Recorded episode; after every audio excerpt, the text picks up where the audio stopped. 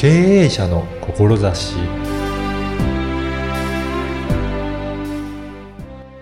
こんにちは、小ラボの岡田です。皆さんはどんな保険に入っていくらお支払いされているでしょうか？死亡保険、医療保険、がん保険、所得保障保険、障害保険などいろんな保険に入っているんだと思います。その保険料が半額になったらすごいと思いませんか？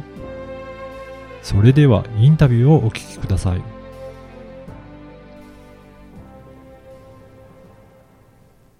本日はグッドインシュアランスサービス株式会社代表取締役の津末博澄さんにお話を伺いたいと思います。津末さんよろしくお願いいたします。よろしくお願いします。まずは、津末さんのこのグッドインシュアランスサービスという会社ではどういったサービスをされているのか、まずお伺いしてもよろしいでしょうか？はい。普通の保険の代理店と違って、はい。企業向け、企業の従業員とか役員向けの保険を主に取り扱っている会社です。あのー普通の保険っていうのを私のイメージでは、やっぱり個人がその保険会社と契約して入るんですが、この会社は、はい。会社が契約者になって、はい。会社とか団体、まあ病院とか大学も含めますけども、うん。そういう団体の、に働いている人あがー保険の対象になるう。ん。そういう保険を中心にやっておりますので、はい。保険料はですから会社が支払うケースもありますし、はい。勤めてらっしゃる個人がうん。お支払いになるケースもありますし、うんまあ両方はい。おのケースがあります。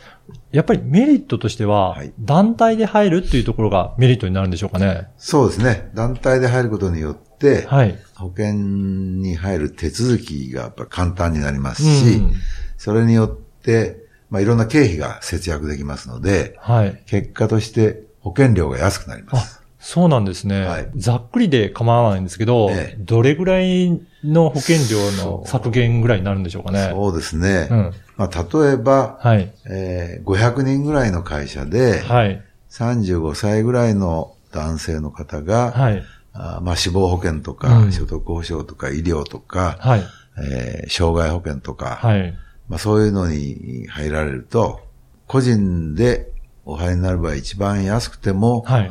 えー17、8万年間保険料が。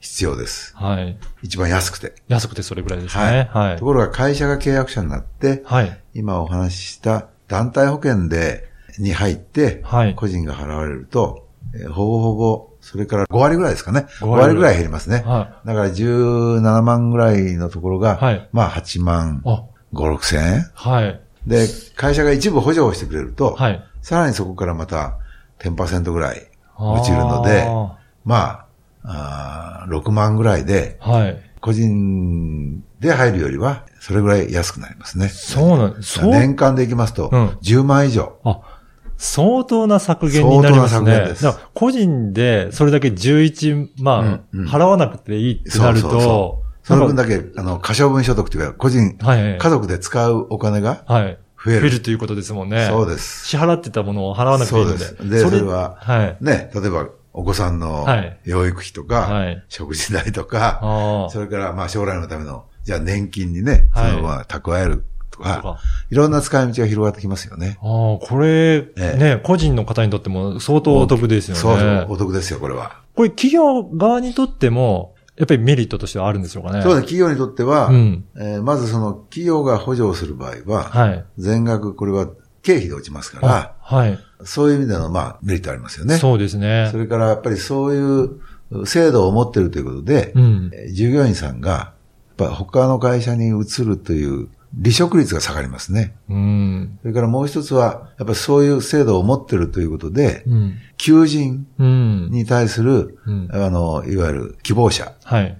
が、まあ、採用活動がまあやりやすくなるというか、うんそういうのがまあ一番大きなメリットでしょうかね。やっぱり、それだけしっかりした保証のある企業だと、従業員にとってみても、やっぱり入りたくなるような企業になってくるということですよね。まあ結局、その、そういうことを用意してるってことが、うん。入ろうとする人から見ると、うん。この会社はやっぱり人を大事にする会社だなという印象につながりますから、そうですね。これは大事なことですよね。うん。やっぱり今、結構採用も大変で、うん人手不足って言われてる時代なので、はいはい本当に人を集めるのがええ大変だと思うんですけど、そうですねこういったしっかりと保証されてる企業であれば、うん入ってみたいと思われる方も、うんやっぱり増えていくよううんな気がしますよね。あの、特にやっぱり、うんこの少子化の中で、あるいはまあ高齢化の中で、えー定年も伸ばさなきゃいけない。うん。えーそうするとやっぱり高齢になってくると、そういう医療とかね、はいそういうのがきちんとしてる会社だと、まあ安心して働ける。うんうん。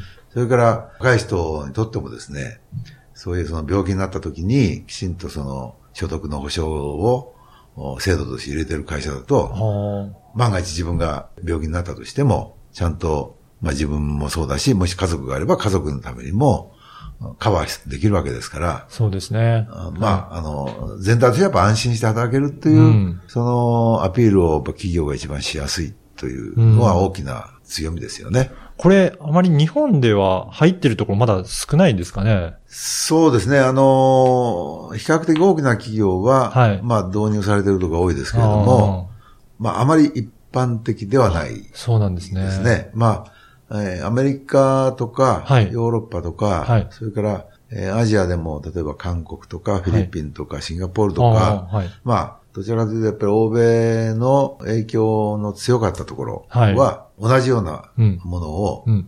どの会社でも持ってます。あ、もう、それがそうそれはスタンダードになってるんですね。ええ、えやっぱりそういった国際的な企業と対抗するためには、日本もそういうふうにうん、かなり保証もしっかりしないと優秀な人がえ。なかなか入ってそう来ないですね。これないですよはいね。はいもう欧米の会社にどんどん優秀な人ええ材取られてしまうので、だから、今、一番そういう危機感を持ってるのが、はい。IT 系の会社とかね、はいやっぱり人材がどうしても外資との取り合いに。なってますから、うんうんあるいはその海外から日本に働きに来る人をはい雇用するということも考えると、うんやっぱりそういう福利厚生というよりも、うん。会社の人に対するインフラ、はい。まあ、メーカーがその工場を持ってるとか、いうのと同じように、従業員がいらっしゃる会社は、うんこういうインフラがないと。うん。で、終身雇用制とか関係なく、関係なく、はい。やっぱりそういうものがまずないと、うんそもそも人が集まらないというような業態が増えてうんきつつありますね。もう、インフラになってるんですね。そうですね。インフラになりつつあるという。そうなんですねえ。えだからもうここは本当に最低限あるものとして、これからの企業は考えていた方がいいということですね。すごく良くなると思いますうね。んえやっぱりそれを、あの、欧米の会社はこういった制度があるので、まあそのあたりの事情もよく詳しいので、こういったところも立ち上げながら、はいサービスを開始してえいったということですかね。あのー前、保険会社で経営をやってましたので、はい。その時にまあ海外の、まあ特に欧米の事情とか、うんうん。ああいうのをこうつぶさに見てましたんで、はい。それに比べるとやっぱり日本の企業はどちらかというとやっぱ経営者は保険はやっぱ個人任せとというのが多かったんで、それではなかなか対抗できないなと。それからせっかくの給料が有効に使われないなとはい。いう思いがあったんで、まあこの会社をまあ作ったような次第ですね。はい。えで、先ほど別のお話もいただいたんですけど、はい日本サイクルツーリズムはい推進協会という、はいそこの理事もされているというえことで、そうですね。これはまあたまたまはい。友人に頼まれて、立ち上げの時に一緒に、まあはい、理事にとして、まあ、今、活動をしている。全くのボランティアですけれども。こちらはどういった活動をされてるんですかね、えーっと、これはですね、まあ、各地方で、うん。えー自転車に乗ってはい。観光する場合の、も要はツアーですね。う、はい。ツアーガイドを要請して、各地域地域、あるいは地方の、そういう、その、なんていうんですかね、活性化うんにつなげようとうん。いうことで、まあ、始めたうんあるいはその、その地域、そその地方のお一番いいサイクルツーリングコースをうん。整備するとか、うん。まあそういうことを目的に、うん。えーまあ立ち上げた会社、あ会社っていうかまあ団体ですね。あの、地方でうん。観光に行った時に、じゃあはい自転車で案内してもらいながら、それ土地土地のいいところを見せて案内してくれるっていう、そうですね。いったことなんですね。ええええうん。あの、一般的なあの、自転車競技だと、はいあるいはその、そういう競技用の自転車で、えー例えば九州一周とか、はい四国一周とかをやると、それこそ時速50キロとか80キロとかね。はい。そんなスピードでこうわーっと行くわけですよ。はい。そうすると、その地域に留まることがないですから、はい。あまりその、その土地にとっては、まあ、なんていうかね、お金が落ちる話にならないですよね。そうですね。ところが観光ではい、ちゃんとしたガイドがいて、うん。ちゃんとこう、一箇所と言いますか、一地域、うんえー5泊とか6泊しながら回っていくと、いろんなね、宿泊でもできますし、お土産も買えますし、うん。そういうことで、地方の、まあ、そういったところの、おまあ、村おこしとか町おこしにもつながっていくとうん。それから、その地域地域で、えー食、まあ、ガイドという職も生まれますし、うん。まあ、二つ大きなメリットがあるんじゃないかと思いますけどね。そうなんですね。えこれご利用されてる方は、海外の方とか日本の方、ど、どんな感じでしょうか？と、結構海外の方も多いですね。そうなんですね。最近、はいインバウンドとかで。そうですねいらっしゃって海外の方。はい。はい。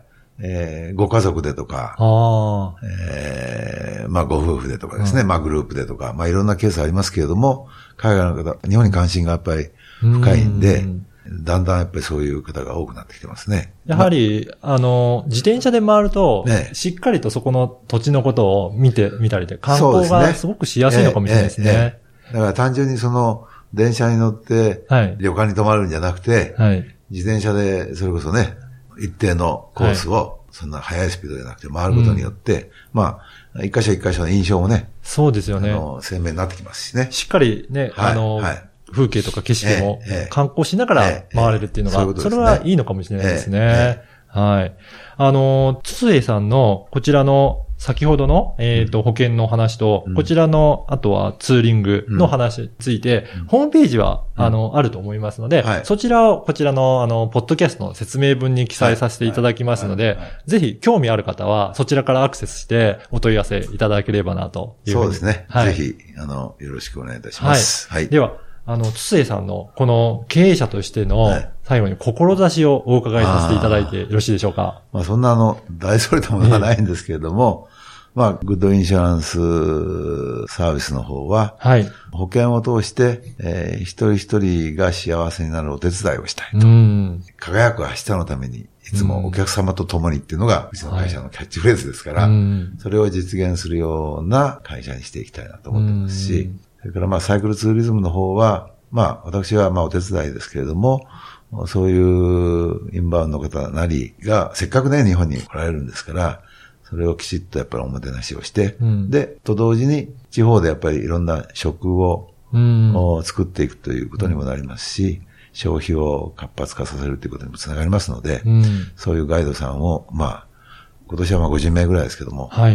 えー毎年毎年要請して盛り上げていきたいなというふうに思います。やはりあの、皆さんのために無駄な支出を抑えるとか、それぞれの観光にしろ、その土地土地にしろ、まあそういったあらゆる方のためにいろいろなサービスを丁寧に提供されていく。なんかそういった思いがあるのかなというふうに感じます。そうですね。まあ、年齢も年齢ですから、あまりあの、欲張ったことは考えてはいないんですけれども、まあせっかく始めた、うんあの、事業なんで、はい。少しでも皆さんのお役に立てることができればいいな、はい。というふうに思っております。はい。本日はどうもありがとうございましたこち。らこそありがとうございました。いかがだったでしょうか？つすえさんは社会インフラとして保険を活用して社員に安心して働いてもらえる企業を増やしていきたいそんな思いが伝わりました各保険会社に対して中立な立場であるからこそ最適な保険を継続的に提案することが可能なんだと思いました。そして企業にとって従業員が安心して働ける環境を提供することはとても大切なことになっています。従業員にとっても企業にとってもそして保険会社にとってもメリットのあるご提案をされていて欧米並みのインフラを構築したい。そんな思いが伝わりました。筒江さんの取り組みにご興味ある方は説明文にホームページの URL を掲載していますのでぜひチェックしてみてください。そして最近ますます音声メディアの注目が高まっているのを実感しています。Google ホームをはじめとするスマートスピーカーの普及もあり、音声で情報を取得するシーンが増えてきました。Facebook など SNS での音声メディアの活用についてのご相談も受け付けています。もっと音声メディアを活用してみたいなと考えている方は、声ラボのホームページからお問い合わせください。あなたの思いを声で届けてみてはいかがでしょうか。ではまた次回。